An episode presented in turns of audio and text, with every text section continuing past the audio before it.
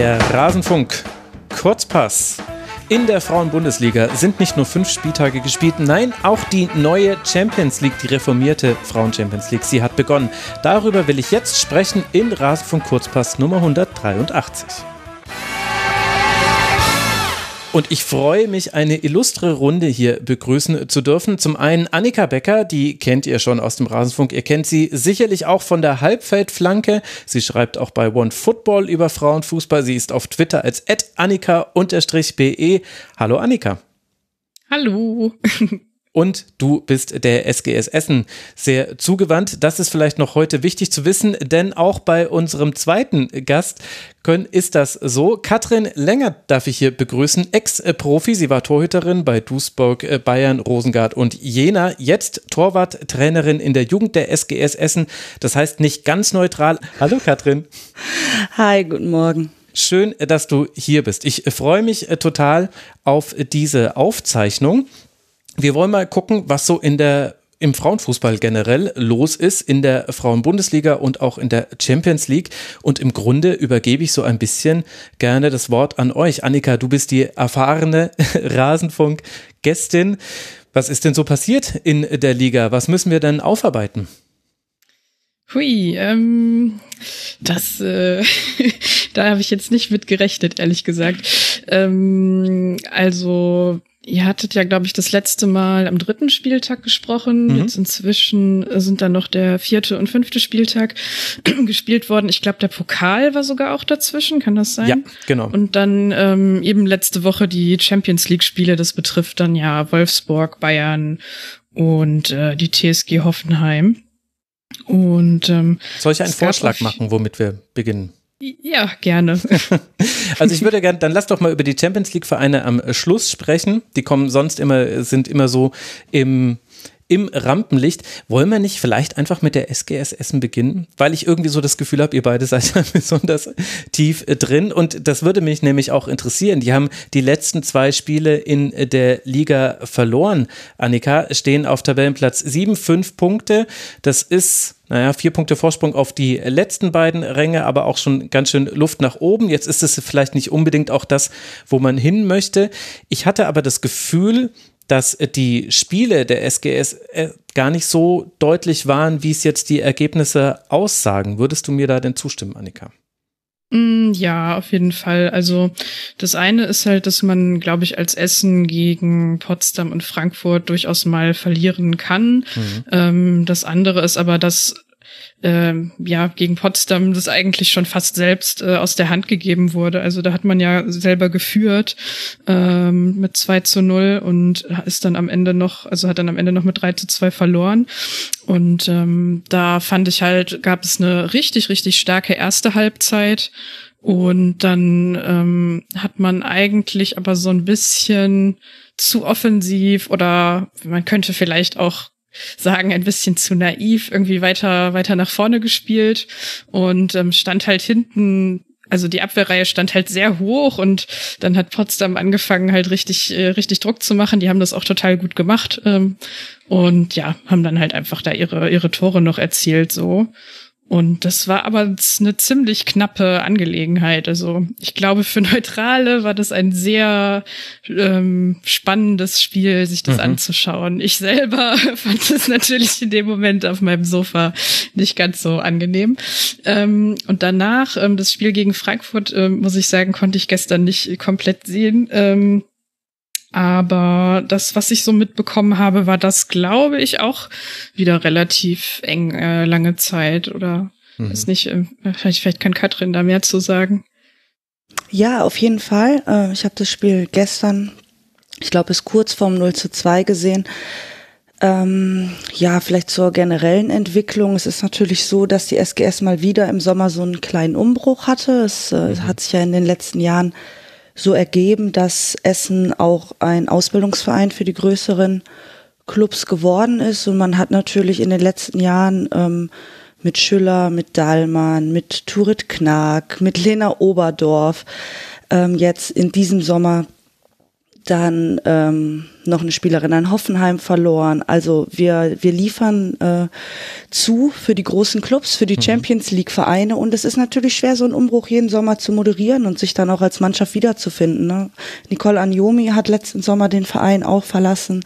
Das heißt, ähm, im Moment ist es eine Mannschaft, die zur Hälfte aus Teenagern besteht, glaube ich, die super talentiert sind und die auch ähm, tollen Fußball spielen aber die natürlich wie alle jungen Menschen auch Leistungsschwankungen in ihrem Spiel haben. Und äh, das zeigt sich dann natürlich gegen so eine gute Mannschaft auch wie Potsdam, ne, wo man mit mhm. äh, einem guten Start 2-0 in Führung geht, aber dann eben auch hinten raus, äh, jeder, der schon mal im Babelsberg gespielt hat, weiß das, äh, ja, da kann man schon mal das Zittern bekommen, wenn da, wenn es dann, wenn das Spiel dann eng wird mit den Zuschauern, die die im Rücken haben äh, dass man das dann noch verloren hat. Das ist natürlich schade. Und gestern gegen Frankfurt war es im Endeffekt ähnlich. Ich fand, es war über weite Strecken ein sehr ausgeglichenes Spiel und mhm. Essen hatte in der Qualität genauso gute Chancen wie Frankfurt. Nur hat Frankfurt eben zum Beispiel mit Laura Freigang natürlich eine A-Nationalspielerin vorne drin, die dann auch knipst. Und ähm, Essen hat wirklich gute Chancen auch leider liegen lassen beziehungsweise Merle Froms sehr gut gehalten. So kann man es ja auch sehen. Jetzt spreche ich ja hier mit einer Torhüter-Expertin. Wie hat dir denn ihre Leistung gefallen? Ja, Merle hat sich natürlich wirklich gut entwickelt die letzten zwei Jahre. Ihr hat es äh, gut getan, dass äh, sie so ein bisschen aus dem Schatten von Almut auch treten konnte und auch einfach Spielzeit bekommen hat auf höchstem Niveau in der Nationalmannschaft.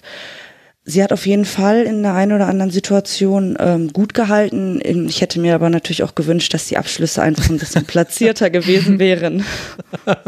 Okay, gut. An der Stelle kein Torhüter Deep Talk, wenn es gegen die SGS geht. Ich sehe das schon. Ja, Annika, wie ist denn das zu bewerten? Auf der einen Seite Ausbildungsverein zu sein und ich meine, die Namen, wenn man die nochmal aufzählt, das ist ja einfach irre, wer, wer alles mhm. aus Essen äh, kommt.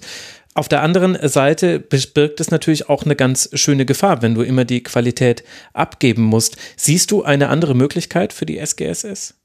SGS, Entschuldigung, ich mache den Fehler immer. Ähm, ja, das ist schwierig. Ich glaube, dafür, dass es mal anders funktionieren kann, müsste sich die lokale Wirtschaft mal ein bisschen mehr als Sponsoren einschalten und sich also vielleicht mal ein bisschen was mehr anbieten noch. Also ich glaube, dass dadurch, dass jetzt halt alles bei Magenta gezeigt wird, ähm, da tatsächlich noch mal ein bisschen was passiert ist. Also jedenfalls ist das von außen mein Eindruck, dass da noch mal einige Verträge ähm, verlängert wurden, ähm, wobei man da jetzt, also ich da jetzt auch keine Zahlen weiß, ob da sich auch tatsächlich mal was verbessert hat oder so. Ähm, und ansonsten, ja, natürlich ist das ein Risiko. Also ich glaube, es ist gerade auch die jüngste, also das jüngste Team in der Liga. Ähm, und man hat, fand ich, letzte Saison auch schon gemerkt, dass da halt äh, ja ein bisschen was, bisschen was weggebrochen ist. Und das dauert ja auch immer, bis dann diese, diese jungen Spielerinnen ähm, über Jahre halt auf so ein gewisses Niveau kommen. Und ich finde, man merkt halt auch, dass es jetzt diese Saison noch mal ähm, bisschen enger werden könnte. Also ich glaube jetzt eigentlich nicht, dass wir so richtig ähm, mit dem Abstieg zu kämpfen haben werden. Ähm, aber es ist natürlich trotzdem beruhigend, wenn man relativ früh ein gutes Punktepolster sich erarbeitet.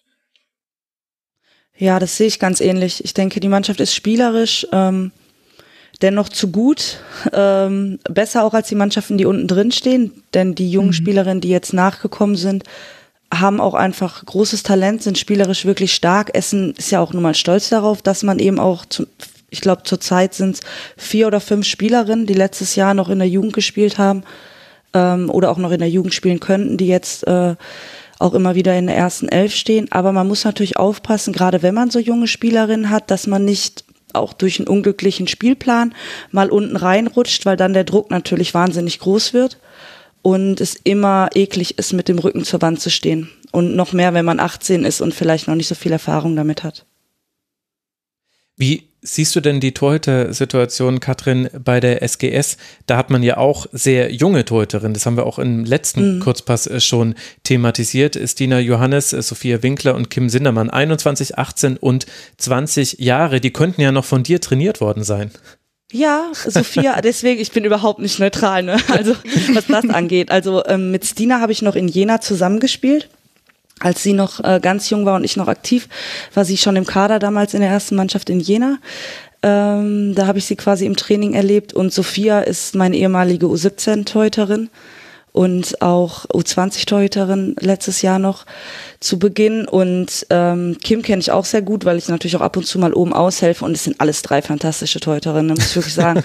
nee, wirklich jetzt. Für mich sind, das ist, es ist eine Luxussituation. Es ist auch schade, dass zum Beispiel Kim oft ähm, so Verletzungsprobleme hat, weil für mich sind alle drei Bundesliga-Torhüterinnen. Mhm. Also die hätten alle das Niveau, ähm, in der ersten Liga konstant im Tor zu stehen. Stina hat natürlich den Vorteil, dass sie ähm, vor ihrer Verletzung auch ja eine ganze Zeit lang die Nummer eins war und da Top-Leistung gebracht hat und dadurch auch den Sprung in die A-Nationalmannschaft geschafft hat, wo sie auch, ähm, soweit ich das mitbekommen habe, sich durchaus empfohlen hat. Das heißt, sie hat einfach einen gewissen Erfahrungsvorsprung und hat sich auch toll entwickelt und ich bin gespannt, wenn mal der Zeitpunkt kommen sollte, an dem alle drei fit sind, hm. ähm, ja, wer sich dann im Training durchsetzen kann. Würdest du denn sagen, da gibt es eine Entwicklung in den letzten Jahren auf der Torhüterposition, auch in der Art und Weise, wie trainiert wird? Also wir sprechen ja hier mit jemandem, der es, die es quasi selbst erlebt hat. Ja, absolut. Ähm, ich bilde eben Torwarttrainer auch aus für den Fußballverband Niederrhein. Das heißt, ich weiß ja so ein bisschen, was von der Basis nachkommt und das Interesse ist wahnsinnig groß, ähm, sich in dem Bereich auch zu professionalisieren seitens der Vereine. Das Problem ist eben immer noch, dass es wenig ähm, Torwarttrainer gibt, die so in diese Leistungslizenzen gehen. Also die Quantität ist noch so ein bisschen das Problem und natürlich auch da die Professionalisierung der Vereine dahingehend, dass es keine Vollzeitstellen sind. Ne? Also im Vergleich zu England oder Spanien haben wir vielleicht immer noch das Problem, dass nicht alle Coaches im Trainerteam Vollzeitstellen haben.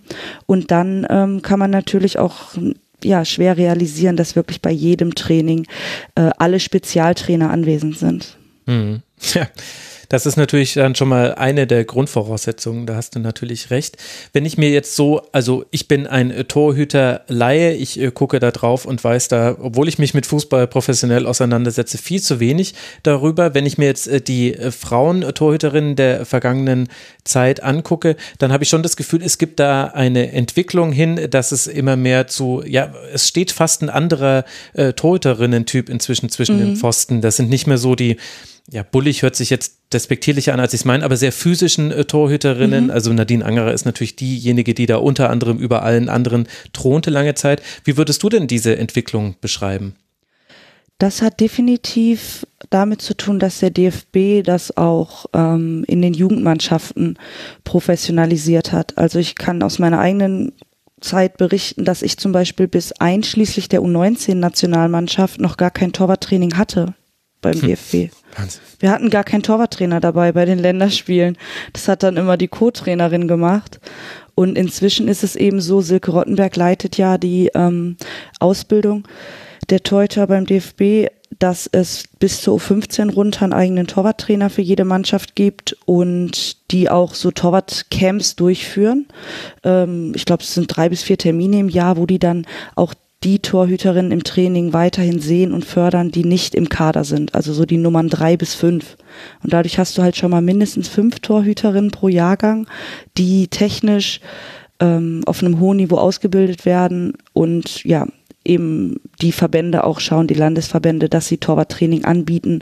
Am Niederrhein und im Westfalen weiß ich, es ähm, gibt es immer einmal die Woche das, die Möglichkeit, Torwarttraining zu bekommen, noch zusätzlich zum Verein.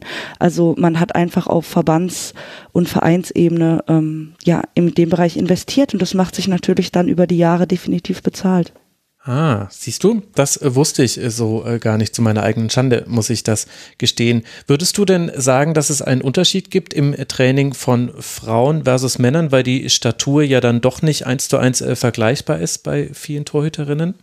Nee, überhaupt nicht. Also wir, es gibt einen DFB-Leitfaden zum Torwartspiel, mit dem wir auch die Torwarttrainerausbildung ähm, quasi, an dem wir uns orientieren und der gilt für beide Geschlechter. Also die Grundtechniken, die beherrscht werden müssen, mhm. sind äh, für alle Torspieler, Torspielerinnen dasselbe. Ähm, ich denke, Unterschiede zeigen sich dann eher daran, wann welche Technik angewendet werden muss. Also wo ein Mann vielleicht noch mit einem Abdruck ähm, so ein, weißt du, so ein weiter Schritt und Absprung zum Ball mhm. kommt, würde jetzt vielleicht eine weibliche Teuterin je nach Körpergröße schon einen Zwischenschritt machen, aber dann auch einen Abdruck nutzen. Also es ja. ist einfach dann eine taktische Frage, wann ich was benutze, aber die Techniken sind dieselben. Ach, spannend. Das äh, freut mich so ein bisschen, sowas hier jetzt auch mal darstellen zu können. Also, das ist die Situation bei Essen. Wir sind da jetzt so ein bisschen äh, vom äh, Thema abgekommen, aber wir wussten ja schon, Ausbildungsverein. Annika, das musst du mir noch aber ganz kurz erklären, wie Essen es schafft, dann auch diese jungen Spielerinnen immer zu sich zu ziehen. Das stelle ich mir im Frauenfußball ja auch noch mal ein bisschen komplizierter vor als bei den Männern mit den tausend Nachwuchsleistungszentren und den Schulkooperationen und so weiter. Ist das jetzt Zufall? Ist das einfach ein Best-of aus äh, diesem großen Einzugsgebiet Nordrhein-Westfalen? Woher kommt das? Naja, es gibt eine Kooperation mit der Uni Duisburg-Essen. Ähm, das spielt, glaube ich, eine sehr große Rolle. Also es gibt einige Spielerinnen, die da halt parallel ihr Studium machen. Mhm. Ähm, und das ist halt was, also das ist dann halt einfach so eine Standortsache, dass man sagen kann, wir, wir haben hier die ähm, Universität und die ist auch nicht, also ist halt gut zu erreichen, ähm, dass, äh, dass man das halt irgendwie machen kann und so. Ähm, und es gibt auch äh, Wohnungen ähm, da, also in Verbindung damit. Und das ist halt, glaube ich, wenn man dann in so dem Bereich ist, wo ähm, man halt gehaltstechnisch nicht mithalten kann oder wo es ja auch generell ähm, viele Spielerinnen in der Liga gibt, die halt von dem Geld an sich immer noch nicht richtig leben können, ähm, ist das halt ein großer Faktor, dass man einfach sagen kann, ähm, hier, ähm, wir, wir, wissen, wir haben hauptsächlich sehr, sehr junge Spielerinnen ähm, und ihr werdet alle für nach der Spielerinnenzeit vorsorgen müssen und ihr könnt es hier bei uns halt machen, indem ihr da irgendwas an der Uni studiert oder so. Mhm.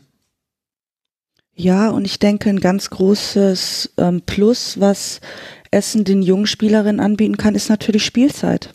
Also man hat ja, jetzt ja die letzten auch. Jahre auch aus der Jugend von Wolfsburg verpflichtet. Wir haben Spielerinnen aus, ähm, aus Meppen jetzt geholt, die eben sonst sportlich abgestiegen wären. Mhm. Äh, man hat sich bei Bayern München umgeschaut, also einfach auch in die zweiten Mannschaften der vielleicht einen Tick größeren Vereine zu gucken, auch rüber nach Holland zu gucken. Ne, lohnt sich eben auch immer, wie man bei Jill Byings sieht, Stück über die Grenze und zu sagen, ähm, bei uns kriegt ihr Spielzeit, bei euch, bei uns könnt ihr euch entwickeln und auch eben auch zeigen. Und äh, ich denke, damit kann man gerade so ähm, ja die ganz jungen Spielerinnen auch überzeugen, denn im weiblichen Fußball ist es ja so, dass wir keine A-Jugend haben. Das heißt, die Spielerinnen kommen ja mit 17 schon in den Frauenbereich. Und das ist halt wahnsinnig jung. Und äh, dann die Gelegenheit zu bekommen, in so ein bisschen familiären Umfeld, glaube ich, zu spielen, kann durchaus attraktiv sein. Das ist so ein bisschen das Erfolgsgeheimnis äh, von Essen. Dann lass mal noch ein bisschen weiter auf die Tabelle gucken. Wenn ich äh, zum Beispiel da ans Tabellenende gucke, dann sehe ich da mit äh, Sand, äh, Köln und Werder drei Mannschaften mit einem Punkt. Jena hat äh, einen Punkt mehr, also zwei. Das, äh, ich würde die vier jetzt mal so zu einer Gruppe zusammenpacken. Die stehen ja auch nicht so komplett aus dem Nichts da unten, äh, Katrin. Mhm. Bei wem äh, wundert es dich denn am meisten oder von wem würdest du noch eine Entwicklung zutrauen? Also Sand und Jena, die haben gegeneinander gespielt, das war 0 zu 0 am vierten Spieltag, da haben die äh, ihren einen Punkt oder ihren zweiten Punkt hergeholt. Äh, Köln jetzt unter anderem 0 zu 3 gegen Wolfsburg, wo man auch einzeln seine Chancen hatte. Also du hast einfach Mandy Islacker vorne drin, mhm. das merkst du natürlich auch aber es scheint ja so ein bisschen sich zumindest jetzt in diesem frühen Zeitpunkt der Saison auf diese vier, die da unten drin hängen, zu konzentrieren. Ja, natürlich glaube ich, bin ich die Einzige, die denkt, dass Köln da durchaus eine Überraschung ist, weil sie sind zwar Aufsteiger, aber haben ähm, sich sehr gezielt verstärkt, haben einen wahnsinnig Bundesliga-erfahrenen Kader mit Peggy Niedke, mit Mandy Islacker, mit, äh, sie haben Ioannidou und Wilde aus Essen geholt, ja, sie haben Younes Beckmann und Marit Müller-Priesen, immerhin auch eine Champions League-Siegerin. Da hätte ich schon gedacht, dass die sich leichter tun mit dem Ligastart. Hab mir auch das Spiel gestern nochmal angeguckt und ja, bin auf jeden Fall überrascht. Man ist im Training ja nicht dabei, dass die sich vor allem defensiv noch so schwer tun. Sie haben jetzt mit Manon Klett auch keine schlechte Torhüterin hinten drin, aber so dieses ganze Defensivgebilde, äh, das wirkt noch nicht so stabil. Sie bekommen einfach zu viele Gegentore, um es dann auch vorne mit ihrer eigentlich sehr starken Offensive wettmachen zu können. Hm. Äh, Beckmann ist noch nicht mehr im Kader, äh, hat auch schon in der zweiten Mannschaft in der Regionalliga gespielt. Priesen sitzt meistens auf der Bank. Ähm, da bin ich jetzt zu wenig drin, um zu wissen, woran es genau liegt, aber ich finde es definitiv überraschend, dass sie diese PS, äh, die sie, sag ich mal, auf dem Papier haben, noch nicht so auf die Straße kriegen. Hm, da würde ich dir aber zustimmen. Also ich sehe das ganz genauso wie du. Ähm, wobei man da, glaube ich, so ein bisschen auch den Spielplan im Hinterkopf behalten muss. Also den einen Punkt, den haben sie ja im ersten Spiel gegen Essen geholt und dann hatten sie danach aber Hoffenheim, Frankfurt, Bayern und Wolfsburg hintereinander weg. Ja. Ich glaube, das ist dann ähm, auch mit einem guten Kader für eine Auf Aufstiegsmannschaft erstmal schwierig und die Partien, wo sie halt dann unbedingt jetzt was holen müssen, die kommen dann jetzt so in nächster Zeit. Also das nächste Spiel gegen Jena, äh, was danach ist, weiß ich nicht, aber es ist jetzt auch nicht mehr so lange hin auf jeden Fall, bis dann die Spiele gegen die direkte Konkurrenz da unten, also Bremen und Sand und so anstehen. Mhm.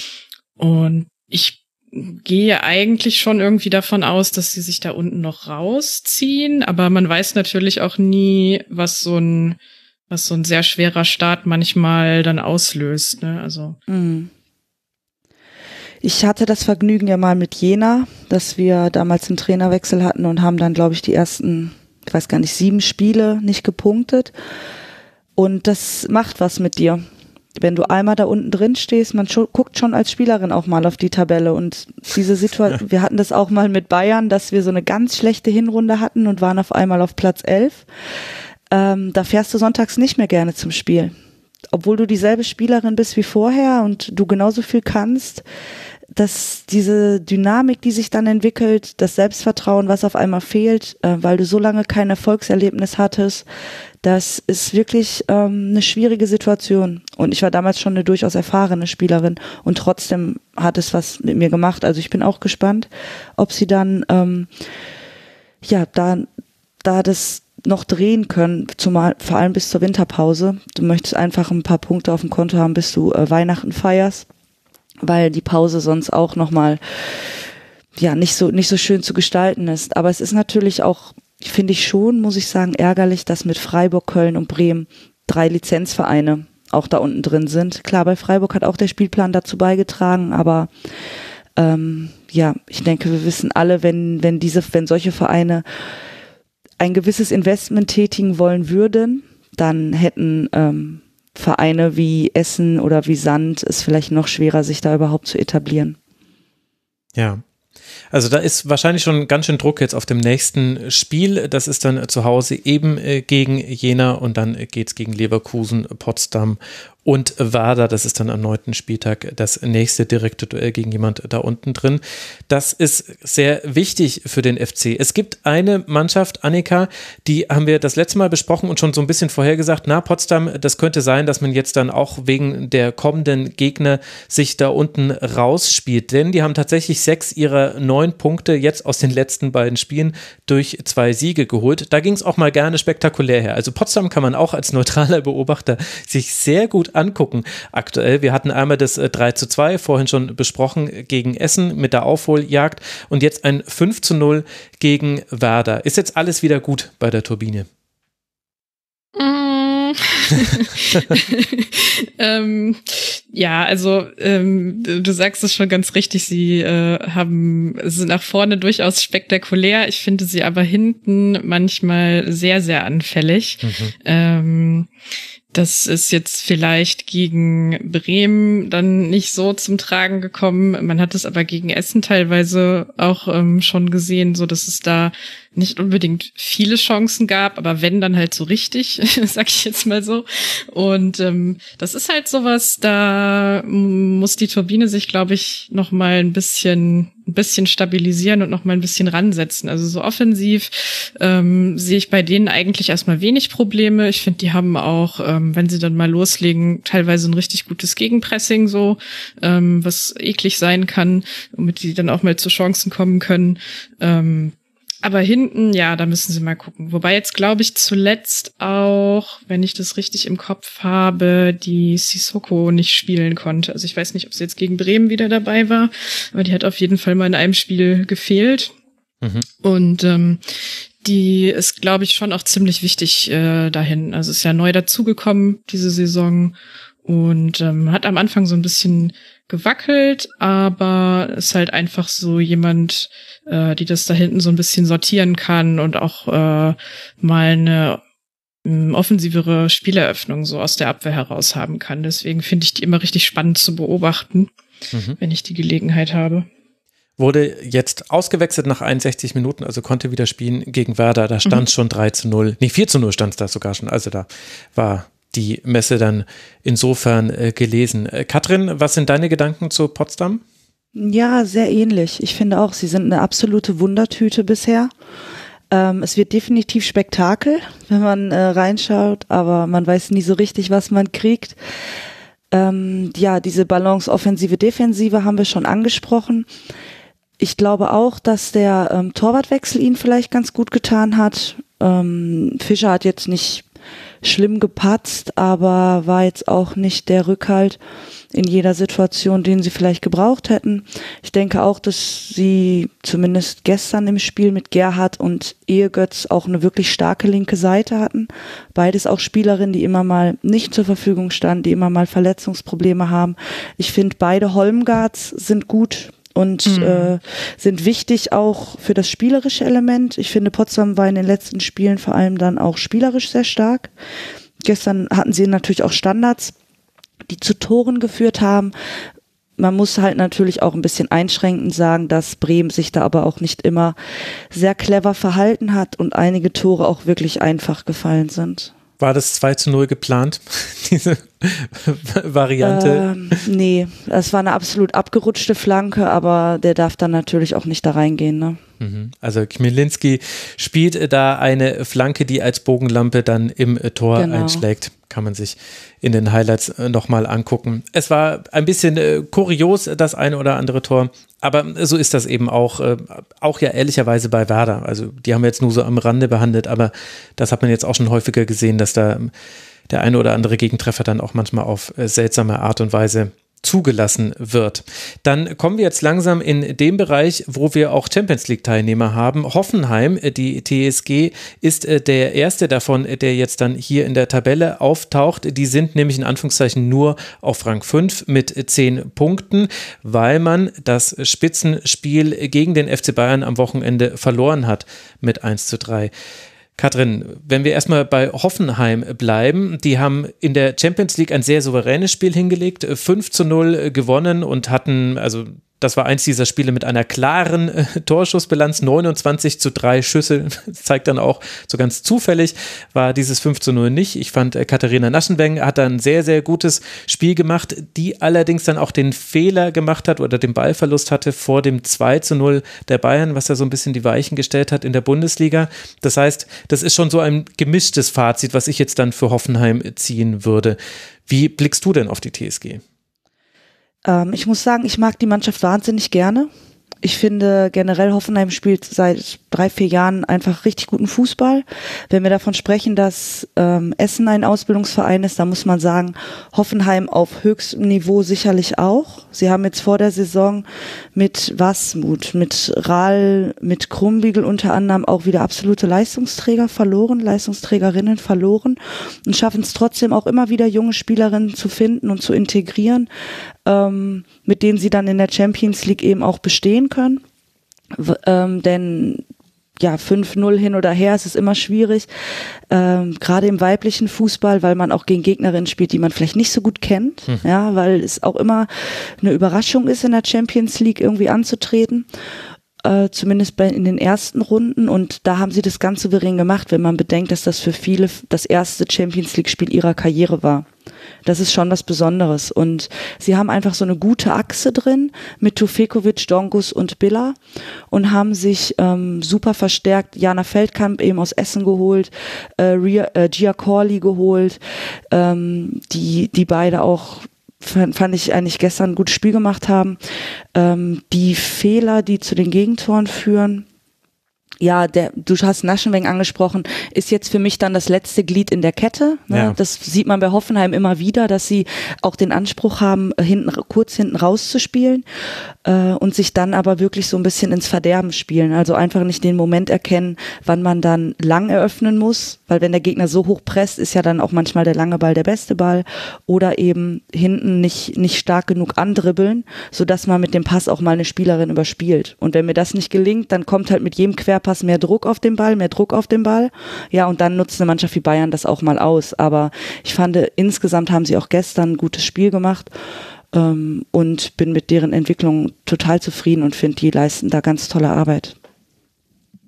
Ja, dem würde ich mich anschließen. Ich finde, das ist auch ähm, so rein spielerisch oder taktisch ähm, ist das eine der, also, also eines der spannendsten Teams in der Liga, ähm, sich das anzugucken, weil die halt auch wirklich für jedes Spiel sich immer noch mal ein bisschen was ausdenken, ähm, was halt äh, so, so passend ist. Und dieses Spielerische, was dann hinten manchmal das Verderben ist, ist dann nach vorne aber halt auch einfach richtig gut teilweise. Also so in den ersten Spielen von der Saison hatte ich den Eindruck, dass sie da auch vorne manchmal ein bisschen zu verspielt waren, anstatt dann, wenn ja. sie schon im 16er sind, halt einfach mal aufs Tor zu schießen. Aber das mhm. Hat sich inzwischen eigentlich ganz gut eingependelt so und sie haben sich da auch äh, mit äh, Tine de Caney richtig gut verstärkt, ähm, damit Nicole Biller zwischendurch auch mal ein Päuschen haben kann.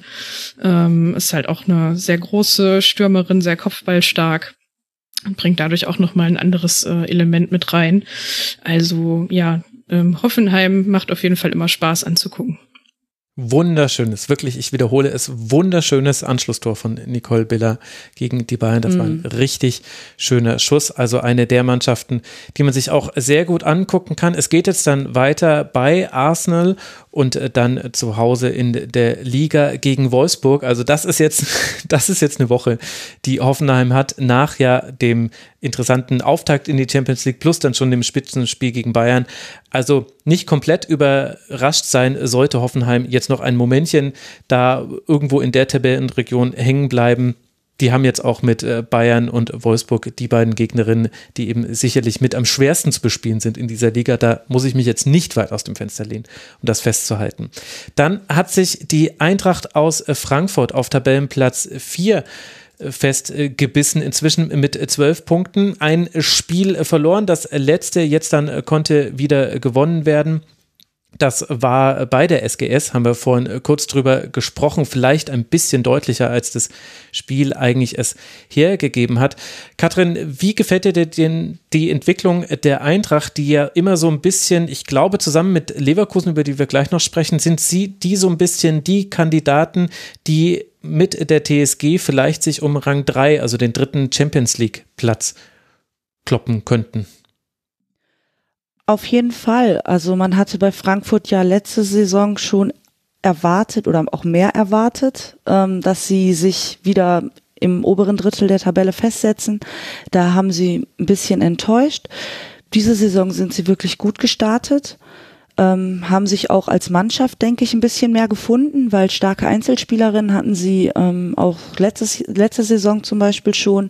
Da hat es trotzdem oft so ein bisschen am Kombinationsspiel gefehlt, ähm, sich so hundertprozentige Torchancen rauszuspielen. Gleichzeitig waren sie defensiv immer ein wenig anfällig jetzt haben sie es eigentlich geschafft, dass sie so eine gute Kompaktheit haben gegen den Ball. Sie haben mit Küver hinten drin, finde ich, ein großes Talent. Sie haben natürlich mit Freigang, mit Praschnika starke Offensivkräfte und eben mit, mit der Ösi Connection, ne, mit Kirchberger, Feiersinger, Dunst, auch drei wirklich erfahrene, ähm, klasse Spielerinnen, also mit äh, Feiersinger, Kirchberger habe ich selber noch zusammengespielt. Äh, Laura Feiersinger, finde ich, ist eine der unterschätztesten Spielerinnen der Bundesliga. Die bringt seit zehn Jahren konstant super Leistungen in allen Topvereinen. Ähm, spielt immer erfolgreich mit ihren Teams und ist einfach auch als Führungsspielerin da total gewachsen, äh, torgefährlich, zweikampfstark, offensiv wie defensiv, irgendwie auch so eine richtige Laufmaschine. Und ähm, ich finde einfach, sie haben, ich sehe selten jemand, der richtig ähm, wie soll ich sagen, der die Spiele alleine gewinnt bei Frankfurt, sondern ich finde, sie haben das als Mannschaft äh, im Moment gut gelöst, haben mit Merle Froms einen sicheren Rückhalt, also haben einfach so in allen Mannschaftsteilen eine gute Balance mhm. und so kein, kein, der abfällt. Ja, weder offensiv noch defensiv. Annika? Ich würde mich dem anschließen. Also ich war letzte Saison ähm, auch das nicht wird das immer Trinkspiel ganz so von dieser Folge. Sorry, dass ich ja, gedacht habe. Aber ja. immer, immer wenn ich das sage, äh, dürft ihr einen Schluck von eurem Kaffee oder Tee nehmen. ähm, für was anderes ist es noch zu früh. Für uns zumindest, ähm, ja. Ja, genau. Ähm, äh, nee, also ich hatte auch den Eindruck, dass die letzte Saison, auch wenn sie das immer so ein bisschen von sich gewiesen haben, sich aber schon noch mal so daran gewöhnen mussten, dass sie jetzt halt Eintracht Frankfurt sind und dass sich da halt im Umfeld einiges geändert hat und so, dass halt vielleicht auch einige Abläufe einfach anders waren als vorher. Und ähm, ja, das ist jetzt äh, ist jetzt anders. Also das sieht jetzt, ähm, wie du das eben schon beschrieben hast, sehr viel kohärenter aus, so alles insgesamt. Und da bin ich jetzt auch wirklich mal gespannt, wie die Entwicklung da so weitergeht, weil ich muss sagen, ich bin eine von denen, die eigentlich bis jetzt nicht so begeistert war von dem Trainer, ähm, weil ich halt immer den Eindruck hatte, na ja, eigentlich für den Kader, den die Eintracht da hat, könnte man da spielerisch ein bisschen mehr mitmachen, aber das scheint jetzt ja auf dem Weg zu sein, sich zu ändern. Nico Arnautis ist äh, der Trainer genau. von Eintracht Frankfurt für all diejenigen, die es nicht mitbekommen haben. Mir hat noch Chiquera Martinez jetzt im Spiel gegen Essen gut gefallen. Die hatte so gute Einzelaktionen auf dem Flügel. Das hilft dann Anna Laura Freigang dann auch sehr, wenn man da dann äh, Tore vorgelegt bekommt. Die Eintracht, die Niederlage am vierten Spieltag war gegen Hoffenheim, auch enges Spiel. Eintracht da in Führung gegangen, dann aber noch 1 zu 2 verloren.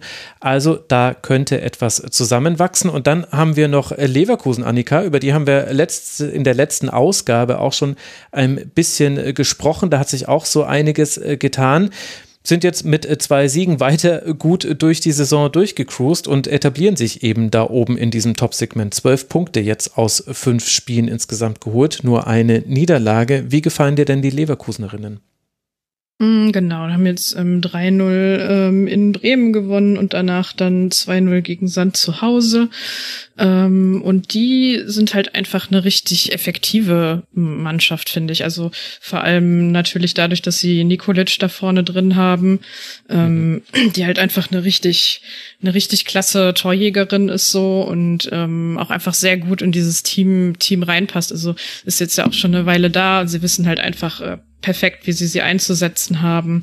Und ähm, ich schaue Leverkusen eigentlich wirklich ähm, sehr, sehr gerne zu und ähm, so in den ersten Spielen von dieser Saison in absoluter Topform ist äh, Verena Wieder, die ich sehr, sehr gerne sehe ähm, und einfach jede Woche immer wieder ein Riesenspiel raushaut im Moment. Also das macht, macht richtig Bock. Das ist so eine richtige Zockerin, wird da meistens auf der linken Seite eingesetzt und hat dann auch überhaupt kein Problem damit, einfach mal irgendwelche Tricks auszupacken oder so, bevor sie dann da noch ähm, einen Lauf ansetzt oder eine Flanke schlägt. Also das macht richtig viel Spaß. Und ähm, ja, ansonsten ist es auch eine sehr, äh, schon auch eine sehr kompakte, also ach, meine Güte, eine sehr kompakte Ordnung, die sie da haben, wollte ich sagen. Sprache ist schwierig. Zumindest, wenn man eben nicht immer einen Schluck Kaffee trinkt, wenn wir uns hier alle drei einig sind. Ka Katrin, wie gefällt dir Leverkusen? Ja, auch sehr gut. Ähm, von Leverkusens Erfolg kann man auch tatsächlich gar nicht so überrascht sein. Sie waren ja auch äh, letzte Saison schon wirklich stark. Ähm, bei beiden, Frankfurt und Leverkusen, sieht man tatsächlich, was es ausmacht, wenn eben so eine Professionalisierung stattfindet in den Abteilungen. Ne? Also ich weiß zumindest bei der Eintracht sind jetzt die Trainer alle äh, fest angestellt. Ich weiß nicht, ob alle Spielerinnen jetzt schon Profis sind, aber da hat mit Sicherheit im Vergleich zum FFC-Gebilde nochmal ein Sprung stattgefunden. Bei Leverkusen ist es so, dass sie, glaube ich, sich zumindest vorgenommen haben, einfach auch mehr Geld und mehr Ressourcen in die weibliche Abteilung zu stecken. Da war ja auch mal äh, Thomas Eichin im Interview, glaube ich, bei Eurosport. und hat das so ein bisschen erklärt, dass man da jetzt vorankommen möchte und äh, die Erfolge oder die, die Früchte dieser Arbeit, die, die sieht man so langsam. Ähm, ich finde, Achim Pfeifel ist ein wirklich sehr guter Trainer. Der hatte beim Hamburger SV früher schon große Erfolge, ähm, hat damals unter anderem Kim Kulich so ein bisschen entdeckt und in der Bundesliga rausgebracht. Also bei ihm überrascht es mich nicht, dass er auch ähm, erfolgreich in Leverkusen arbeitet. Auch da, sie haben eine junge Mannschaft, aber trotzdem Bundesliga erfahren. Was vielleicht überraschend ist, ist, dass Friederike Abt sich bisher nicht durchsetzen mhm. konnte. Anna Klink weiterhin Nummer eins. Klar, Nikolic ist wirklich eine Tormaschine. Ähm, die, die ist, glaube ich, so ein bisschen da auch die, die Lebensversicherung, ähm, weil sie aus wahnsinnig wenig Torchancen viel macht. Das Einzige, was mich ähm, überrascht, ist, dass sie den Abgang von Tanaka so gut kompensiert haben.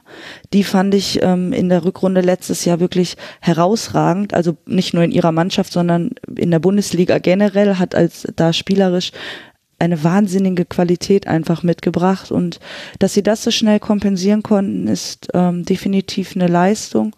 Da hat Annika auch recht. Ähm, wieder ist da so ein bisschen in die Fußstapfen gerade getreten, dass ähm, ihr Dribbling ihr eins gegen eins vor dem vor dem Tor gestern hat sie überragend gemacht und mhm. ja auf jeden Fall auch eine Mannschaft, die so im Kollektiv überzeugt.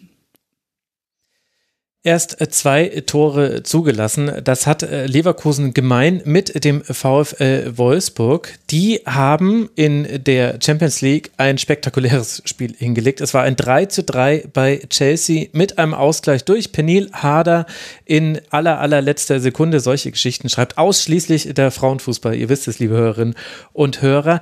Aber vielleicht noch etwas äh, bedeutsamer als dieses 3 zu 3 bei Chelsea, mit dem man dann auch, glaube ich, angesichts des Spielverlaufs dann durchaus dann doch auch zufrieden sein kann. Da hatten die Londonerinnen schon viele Chancen. Ist, äh, Annika, dass man in der Liga Punkte hat liegen lassen. Und zwar beim SC Freiburg gab es nur ein 2 zu 2 am vierten Spieltag. Das heißt, im Zweikampf zwischen Bayern und Wolfsburg sind die Bayern jetzt davongezogen. Die haben noch eine makellose Bilanz. Ist das jetzt ein Zufall, diese zwei Unentschieden? Das eine gegen Freiburg sicher ein bisschen anders zu bewerten als das andere gegen Chelsea. Liegen dahinter größere Probleme? Wie würdest du das einschätzen?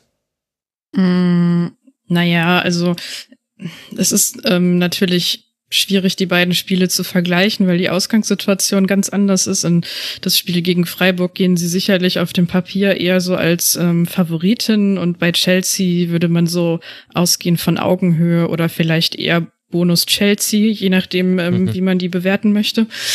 Ähm, ja, und sie haben ja also einen ziemlich großen Umbruch da gehabt im Sommer, haben halt einen neuen Trainer, mit Tommy Stroth und ich glaube, dass da einfach noch einiges ähm, weiter weiter erarbeitet werden muss. Also dass da noch, dass da noch nicht so ganz ähm, dass der der Plan vom Trainer durchkommt, so wie sie sich das vorstellen. Also er hat das in Interviews ja auch häufiger gesagt, dass er jetzt eigentlich erst einmal ähm, für so eine gewisse Stabilität irgendwie sorgen will, um sozusagen eine Basis für das zu schaffen, was er eigentlich machen will, weil er ja auch ein äh, eher offensiver Trainer ist. Und ich finde, das sieht man auch. Also so offensiv haben sie eigentlich ähm, relativ wenig, worüber man sich Sorgen machen muss. Es ist natürlich jetzt richtig bitter für sie, dass Eva Pajor ähm, lange, lange ausfallen wird mit einer erneuten Knieverletzung. Das ist richtig, also ein richtig herber Schlag. Sie haben ähm, Spielerinnen-Typen, die ähm, schon eine ähnliche Rolle spielen können, aber aus meiner Sicht halt nicht auf dieser Qualität, ähm, die Pajor hat.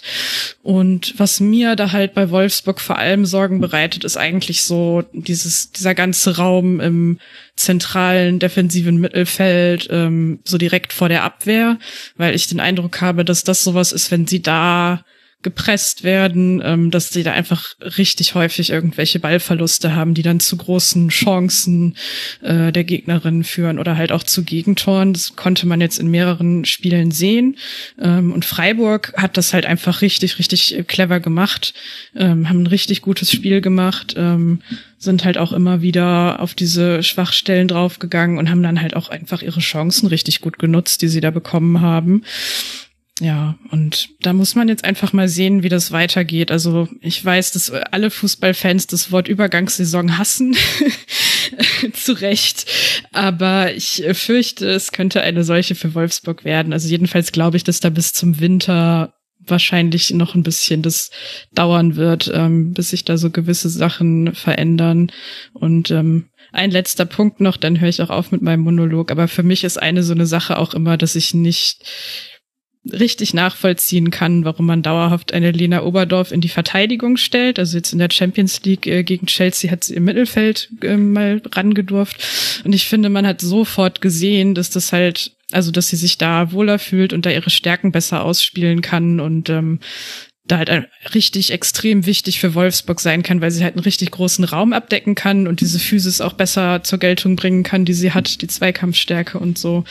Und da würde ich jetzt für Wolfsburg dann einfach mal hoffen, dass das vielleicht etwas ist, das sie mit in die Liga rübernehmen. Zumindest in gewissen Spielen, aber ja, muss man sehen. Äh, Giroud äh, war sicherlich noch äh, eine, die wichtig war jetzt im Spiel dann gegen Köln, das mit 3 zu 0 gewonnen werden konnte, wo es aber länger offen war, als man sich das vielleicht gewünscht hätte. Ich finde es ganz gut, dass wir jetzt nebenher dann auch noch den SC Freiburg kurz besprochen haben, denn die haben eben nach diesem 2 zu 2 gegen Wolfsburg dann noch 5 zu 1 in Jena gewonnen und sich da unten ein bisschen rausgekämpft. Das waren alle vier Punkte, die man bisher holen konnte. Die waren in der, in der letzten Ausgabe, wo wir hier über Frauenfußball gesprochen hatten, standen die noch wesentlich schlechter da. Aber um auf Wolfsburg Wolfsburg zurückzukommen, äh, Katrin. Da waren ja jetzt viele Punkte drin, die Annika angesprochen hat, die sehr interessant sind. Unter anderem Trainerwechsel, unter anderem Einsatz mhm. von Lena Oberdorf. Wo würdest du denn da jetzt ansetzen in deiner Analyse? Ja, äh, da muss ich zustimmen. Nein, Spaß. ähm, es ist definitiv, man merkt ihnen diesen großen Umbruch an. Ne? Also, weil die fußballerische Qualität ist das eine. Äh, aber wir sprechen ja auch bei einer Mannschaft auf diesem Niveau von Führungsqualitäten. Und da haben sie einfach in den letzten zwei Jahren Spielerinnen mit großer Persönlichkeit auch einfach verloren. Mit Babette Peter, mit Nilla Fischer, mit Lena Gößling, die natürlich auch ähm, in, von der Mentalität her so eine Mannschaft auf, auf hohem Niveau geführt haben. Und die jungen Spielerinnen müssen eben erstmal da reinwachsen, vor allem auch die, die jetzt neu noch im Verein sind. Latwein hat da die Position im zentralen Mittelfeld. Ähm, ist gerade erst aus Hoffenheim gekommen, muss sich auch erstmal an das neue Umfeld wahrscheinlich gewöhnen, an eine andere Art Fußball zu spielen.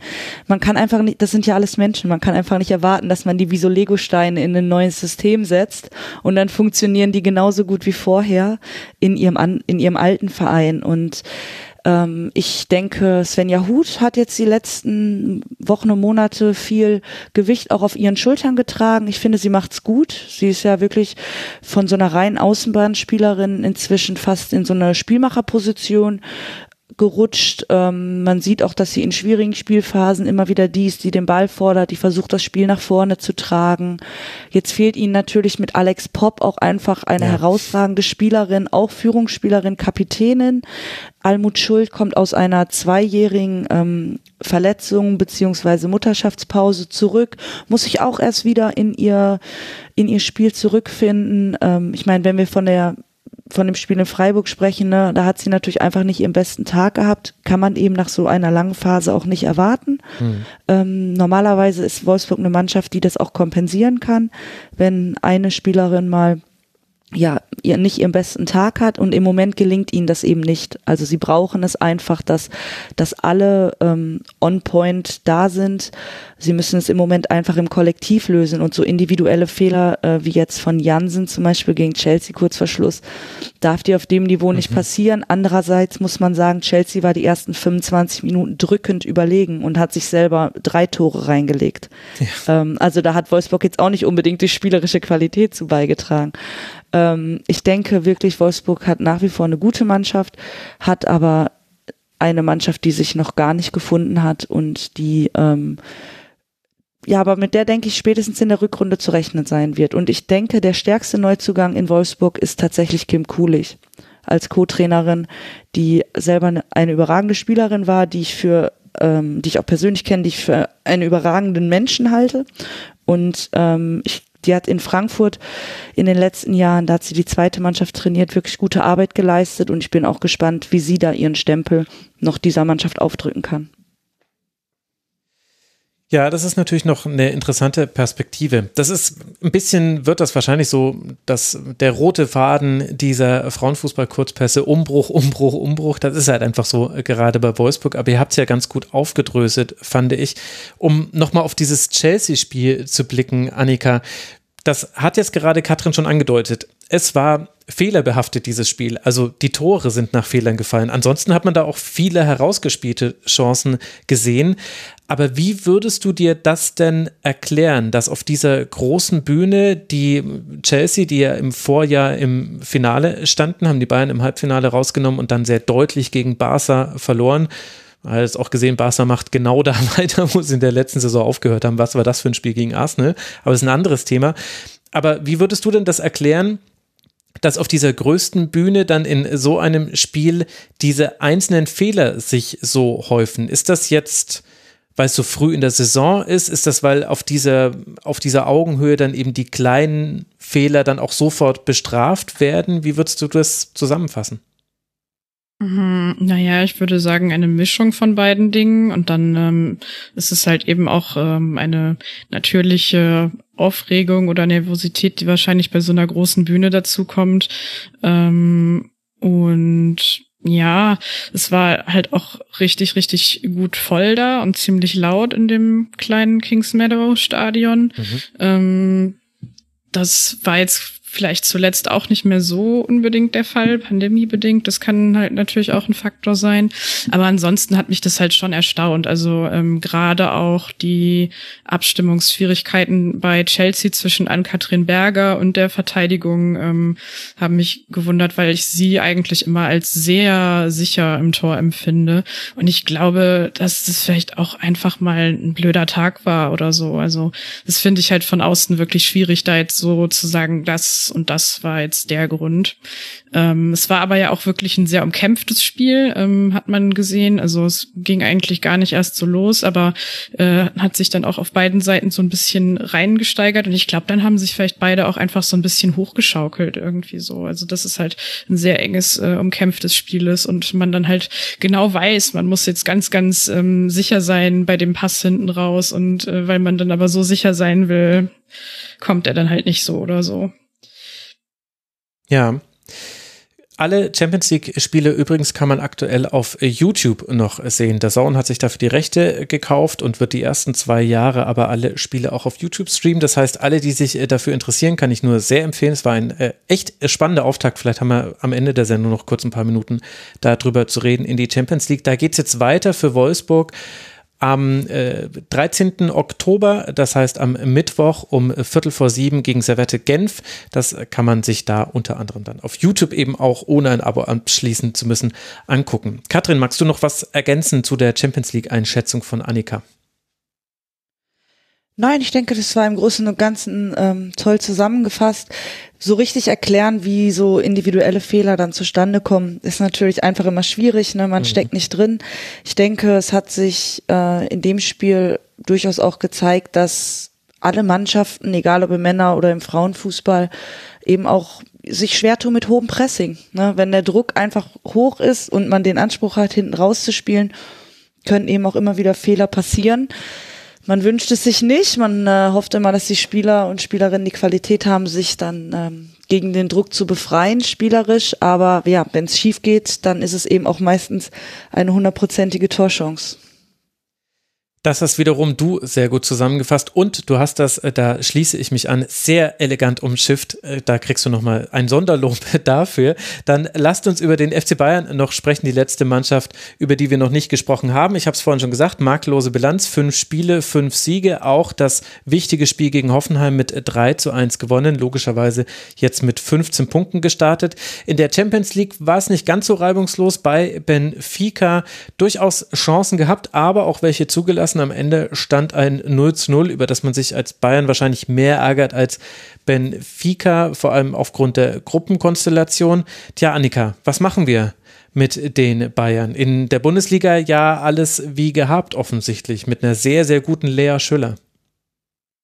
Ja, also ich finde in der Liga ähm, kann man, ähm, kann man eigentlich schon davon ausgehen, dass sie sehr wahrscheinlich sich auch wieder die Meisterschaft holen werden. Also ich gehe zumindest davon aus, eben wie, weil aus genannten Gründen ähm, Wolfsburg dieses, äh, diese Saison halt ja wahrscheinlich so ein bisschen hinten dran hängen wird, ähm, haben wir ja gerade besprochen.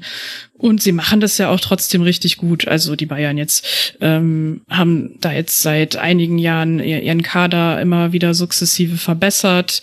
Ähm, sie haben einen sehr eingespielten Kern und ähm, sind da in der Liga in Deutschland halt wirklich das Nonplusultra. In der Champions League habe ich mich ein bisschen gewundert, dass ähm, Lina Magul und Sarah Sadrasil nicht von Beginn an gespielt haben. Die sind eigentlich normalerweise da im zentralen Mittelfeld gesetzt äh, zusammen. Und ähm, ich fand, dass man das schon auch gemerkt hat, dass die beiden gefehlt haben. Also die wurden dann äh, nach der Pause eingewechselt dann war auch alles insgesamt noch nicht nicht so gut, ähm, wie man es sonst gewohnt ist. Ich glaube, dass sie insgesamt als Team einfach auch keinen besonders guten Tag hatten, beziehungsweise Benfica ein richtig gutes Spiel gemacht hat. Ähm, aber ich habe bei ihnen ganz oft den Eindruck, dass sie halt international dass da, also dass ihnen bewusst ist, dass das halt was anderes ist und dass das jetzt ähm, andere Prüfungen für sie sind, die Spiele, die sie da haben, und dass sie die halt ähm, anders angehen und manchmal ein bisschen verkrampft sind. Also da fehlt dann so diese Leichtigkeit und Lockerheit, die man von ihnen eigentlich aus der Liga gewohnt ist, wo sie fast machen können, was sie wollen im Prinzip. Ähm, das fehlt dann da äh, schon sehr. Das ist immer so ein bisschen versteift, könnte man fast sagen. Aber trotzdem gehe ich jetzt eigentlich mal davon aus, dass sie da mit ihrer Gruppe noch zurechtkommen werden. Ja, da ist ja noch nichts passiert jetzt mit diesem 0 zu 0. Katrin, wie schätzt du die Situation bei den Bayern ein? Ähm, durchaus ähnlich. Ich denke auch, sie sind als Mannschaft wirklich stabil. Ich fand, über die letzten Jahre hatten sie immer eine sehr hohe Personalfluktuation. Da sind wirklich gefühlt immer zehn Spielerinnen rein und raus jeden Sommer. Und dann hat ihnen auch so ein bisschen Eingespieltheit und Stabilität manchmal gefehlt. Dann hast du unzufriedene Spielerinnen, die mit vielleicht anderen Erwartungen gekommen sind. Und ich fand, dass äh, dieses Problem in Anführungsstrichen haben sie letzte Saison zum ersten Mal gelöst bekommen. Auch da mit Jens Scheuer auf der Trainerbank durchaus ähm, vielleicht auch einen anderen Impuls nochmal gesetzt. Aber sie haben jetzt einfach so eine, so eine feste Achse im Spiel, ähm, die, die ihnen einfach gut tut. Sie sind wirklich wahnsinnig eingespielt. Dallmann und Schüller spielen schon seit fünf Jahren zusammen in der Konstellation, die finde ich offensiv einfach ähm, ein wirklich tolles Duo. Lea Schüller ist wirklich auch eine Tormaschine, muss man so sagen. Ist für mich als Neunerin hat sie da durchaus ein Alleinstellungsmerkmal in Deutschland. Ne? Wir haben mhm. sonst selten äh, Spielerinnen, die auch so kopfballstark sind, die aber gleichzeitig äh, schnell sind, die du in die Tiefe anspielen kannst, die aber eigentlich auch so eine klassische Strafraumspielerin ist. Also sie ist, denke ich, durchaus wichtig. Trotzdem glaube ich, ihnen tut gut, dass Damjanovic jetzt zurückkommt, dass sie da auch nochmal eine Alternative haben. Ähm, ich war auch überrascht, dass Sadrazil nicht gespielt hat in Lissabon. Die halte ich auch für eine wirklich unterschätzte Spielerin in diesem Star-Ensemble, muss man ja schon fast sagen. Und ich finde, was sie jetzt gut gelöst haben, ist, äh, dass sie einmal mit Kumagai sich wirklich toll verstärkt haben in der Defensive, also eine äh, Champions League erfahrene, international erfahrene Spielerin, die ihnen da Stabilität geben kann und gleichzeitig Gwyn da hinten auf links gezogen haben. Caro Simon fehlt ihnen ja noch längere Zeit anscheinend und gleichzeitig mit Hannah Glass, die für mich vielleicht beste Rechtsverteidigerin in Europa haben. Ähm, also sie haben in allen Mannschaftsteilen wirklich herausragende Einzelspielerinnen und sind trotzdem als Kollektiv eingespielt, haben noch eine große Qualität auf der Bank und wenn man eben überlegt, dass jetzt noch Marina Hegering fehlt, dass eben mhm. äh, Caro Simon fehlt, dann denke ich auch, ist Bayern definitiv der Top-Favorit auf die Meisterschaft. In der Champions League muss man schauen, da hatten sie jetzt in den letzten Jahren so ein bisschen wenig Erfolgserlebnisse. Und das äh, ja, kreiert auch so ein bisschen internen Druck, glaube ich, dass man dann auf dem Niveau auch mal erfolgreich sein will. Lissabon war auch äh, vielleicht eine kleine Wundertüte. Auch da wusste man, glaube ich, im Vorhinein einfach wenig, was einen erwartet. Jens Scheuer hat dann auch ein wenig defensiv aufgestellt, wie ich fand. Ja, aber daran hat's nicht per se gelegen, dass sie 0-0 gespielt haben, weil die Chancen waren ja durchaus da. Man darf dann auch nicht vergessen, dass die Gegner ja auch durchaus Fußball spielen können und da auch ja. mal gute Spielerinnen dabei sind, wie an dem Tag die Teuterin von Benfica, die auch einfach mal ein paar richtig gute Torchancen zunichte gemacht hat. Ja, die rechte Seite von Benfica hat mir auch sehr gut gefallen. Äh, da hatten die Bayern durchaus ihre Probleme. Jetzt haben wir nur noch ein äh, paar Minuten Zeit, aber ich möchte noch ganz kurz mit euch beiden über den FC Barcelona sprechen, weil ich dieses Spiel gegen Arsenal das war der Hammer. Also 37 ja. zu 6 Schüsse sagt sehr deutlich, in welche Richtung das ging. Aber es war auch einfach ein so schöner Fußball, Annika. Man würde es sich von den Männern so wünschen. Zumindest manche würden sich das so wünschen die scheinen wieder das Maß aller Dinge zu sein. Zumindest die, dieser Auftritt war ja irre. Ja, also ähm, sie führen halt das fort, was man, also die, was man halt letzte Saison und auch die Jahre davor schon von ihnen gesehen hat und sie verbessern sich äh, jedes Jahr halt immer noch mal ein Stück weiter. Also hatten ja tatsächlich nach dem Champions League Gewinn ähm, im Sommer einen, einen Trainerwechsel da auch und ähm, haben den ehemaligen Co-Trainer jetzt zum Cheftrainer gemacht. Ähm, dementsprechend geht es ähm, vom Spielstil her halt genauso weiter ähm, mit sehr viel schönem Kurzpassspiel, richtig gutem, richtig guten Bewegungen im Spiel halt vor allem im Mittelfeld und es gibt dann immer so richtig äh, schöne Rochaden, dass dann die Flügelspielerinnen halt mal in die Mitte einrücken und irgendwer anderes dafür rausgeht und so. Ähm, ich habe das auch sehr fasziniert beobachtet. Ich fand vor allem auch das Arsenal, das muss man ja auch dazu sagen, die sind gerade eigentlich in ziemlicher Topform in ihrer ja. Liga. Ähm, die haben das eigentlich nicht, nicht schlecht gemacht, so am Anfang dachte ich. Also sie haben halt versucht, dieses Mittelfeld ähm, möglichst kompakt zuzumachen. Und ich fand auch, dass man in den ersten Minuten schon gesehen hat, dass Barcelona da erstmal so ein bisschen schauen musste, wie sie das jetzt knacken wollen. Aber nachher ähm, war das einfach viel zu viel Bewegung für Arsenal. Also die sind nicht mehr hinterhergekommen, das zu tracken, ähm, wer da jetzt vielleicht im Rücken wieder irgendwo wegläuft. Und dann haben sich die Lücken halt einfach ergeben gegeben. Und ähm, das ist sehr faszinierend anzuschauen und war halt einfach ein richtig, richtig äh, schönes Spiel, ja. Ja, würde ich definitiv bestätigen. Ich finde, genau wie du, Max, dass es insgesamt sowieso ein toller ähm, Champions League Spieltag war. Es waren viele gute Spiele dabei. Lyon gegen äh, Hecken fand ich auch ja. super anzugucken. Bayern gegen Benfica war spielerisch top. Ähm, Chelsea gegen Wolfsburg war halt ein richtiger Thriller. Äh, da sind zwar viele individuelle Fehler passiert, aber diese ganze Spieldynamik fand ich auch wahnsinnig mitreißend. Also ich denke, für dieses neue Champions League Format war es erstmal große Werbung. Ähm, und was das Spiel jetzt Barcelona gegen Arsenal speziell betrifft, muss ich auch sagen, Arsenal ist jetzt ja einfach keine Laufkundschaft. Die haben einen tollen Kader, einen erfahrenen Kader, die haben in ihrer Liga ähm, bis dahin gute Ergebnisse erzielt und mit Jonas Eidewall auch einen Champions League erfahrenen und erfolgreichen Coach geholt. Und dennoch, ja, wurden sie da tatsächlich echt hergespielt und man kennt das aus den besten Guardiola-Jahren bei Barcelona, ähm, wie zermürbend dieser Tiki-Taka-Fußball einfach sein kann. Ne? Wenn du einfach 30 Minuten nur verschiebst und diesen Ball hinterherläufst, ohne Eroberungen zu haben, ohne selber zu Torchancen zu kommen, dann ähm, ist es, glaube ich, wirklich demoralisierend. Und so wie sie im Finale Chelsea hergespielt haben, sind sie auch diesmal nicht nur zu tollen Torchancen gekommen, sondern sie ähm, mit Oshuala haben sie ja auch wirklich eine, eine Top-Finisherin da vorne drin. Und ich finde, wenn du Martens und Rolfü noch von der Bank bringen kannst, ja, ja. ja, dann sagt es wirklich alles über deinen Kader aus. Also auch da muss man ja sagen, Barcelona hat sich jetzt nicht in einem Sommer mit viel Geld die, die besten Spielerinnen zusammengekauft, sondern sie haben einfach im Kern super viele spanische Spielerinnen die schon seit vielen Jahren da sind, die da ausgebildet wurden und haben sich dann punktuell mit Hansen, mit Martens, mit Rolfe ähm, super verstärkt und sind auch dieses Jahr wieder der absolute Top-Favorit auf den Titel. Also die Champions League Gruppenphase. Eine gute Erfindung, zumindest nach Spieltag 1 kann man das sagen. Spieltag 2 bedeutet für die deutschen Mannschaften, Wolfsburg spielt äh, gegen Genf, Bayern zu Hause gegen Göteborg und äh, Hoffenheim bei Arsenal. Und ansonsten gibt es aber so einige interessante Partien. Juve gegen Chelsea zum Beispiel, da bin ich äh, sehr gespannt drauf. Auch Lyon gegen Benfica könnte interessant werden, nach dem, was man von Benfica im ersten Spiel gesehen hat. Wie gesagt, könnt ihr auf YouTube alles sehen, liebe Hörerinnen und Hörer.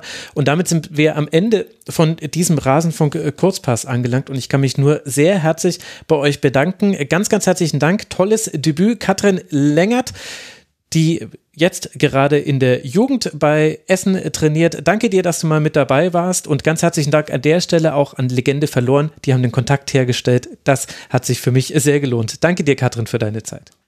Vielen Dank. Und ebenfalls herzlichen Dank an Annika Becker, at annika-be auf Twitter. Danke dir, Annika, dass du mit dabei warst mal wieder. Ja, danke für die Einladung. Hat sehr viel Spaß gemacht. Das freut mich. Mir ebenso. Und äh, dann herzlichen Dank und äh, Hörempfehlung nochmal an Legende verloren. Da könnt ihr viel über die Geschichte des Frauenfußballs lernen und vor allem viel wird korrigiert. Es ist erschreckend, wie viel da einfach nicht stimmt in den offiziellen Chroniken. Der Rasenfunk bleibt weiter werbe- und sponsorenfrei. Wir finanzieren uns allein über euch da draußen auf rasenfunk.de slash supportersclub erfahrt ihr, wie das geht.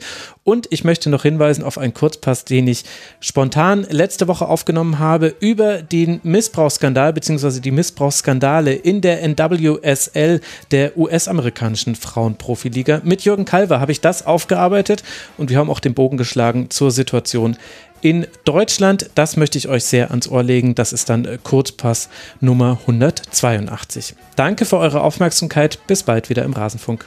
Ciao.